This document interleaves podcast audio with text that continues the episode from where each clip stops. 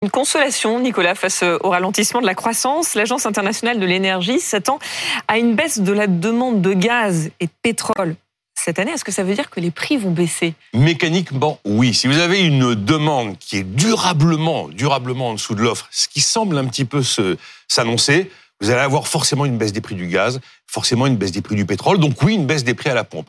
Qu'est-ce qui fait dire ça à l'Agence internationale de l'énergie?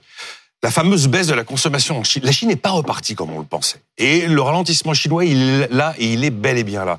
Le fait aussi que beaucoup de pays qui produisent du pétrole en dehors des pays de l'OPEP et l'OPEP+, continuent à produire comme des dingues. Hein. Les États-Unis, le Canada notamment et le Brésil, donc une production qui est plus importante, donc ça veut dire que l'offre augmente. Et puis il y a des phénomènes nouveaux, euh, l'essor des énergies renouvelables, on en parle depuis longtemps des énergies renouvelables, mais elles sont bel et bien là. Et puis la transition énergétique qui fait qu'on vend de plus en plus de voitures électriques. Donc il y a de moins en moins, enfin de moins en moins. En tout cas, le nombre de véhicules thermiques recule.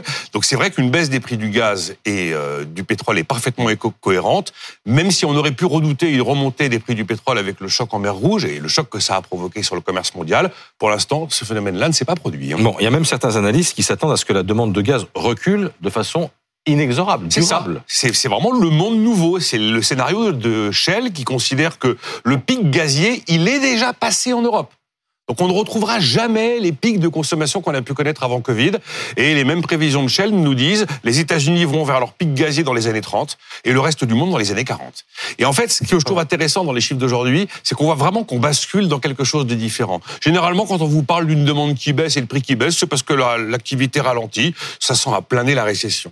Eh ben, la nouveauté, c'est qu'on peut maintenant attribuer ce phénomène pas uniquement à un ralentissement de l'économie, qui n'y a pas de problème, est bel et bien là, mais aussi au phénomène, enfin attribuer une partie à la transition énergétique, ce qu'on n'aurait pas pu faire il y a encore deux ou trois ans. Attends, ta chronique de ce matin revient à nous dire que la récession a du bon? Ben, ce qui est certain, c'est que le prix de l'énergie, c'est le baromètre absolu de l'économie mondiale. On a souvent tendance à dire que l'économie, c'est de l'énergie transformée, ce qui est vrai en plus.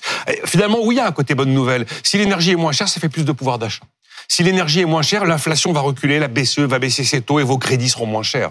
Si l'énergie est moins chère, ça veut dire que notre déficit commercial va s'améliorer. Notre balance commerciale va s'améliorer. La moitié, c'est du pétrole et du gaz que l'on achète à l'étranger. Donc oui, c'est vrai qu'il y a un bon côté quand les prix de l'énergie baissent. Le problème, c'est qu'il ne faut pas qu'ils baissent trop. Parce que si l'énergie fossile est trop bon marché, ça ralentit, ça ralentit la recherche de solutions alternatives ouvertes.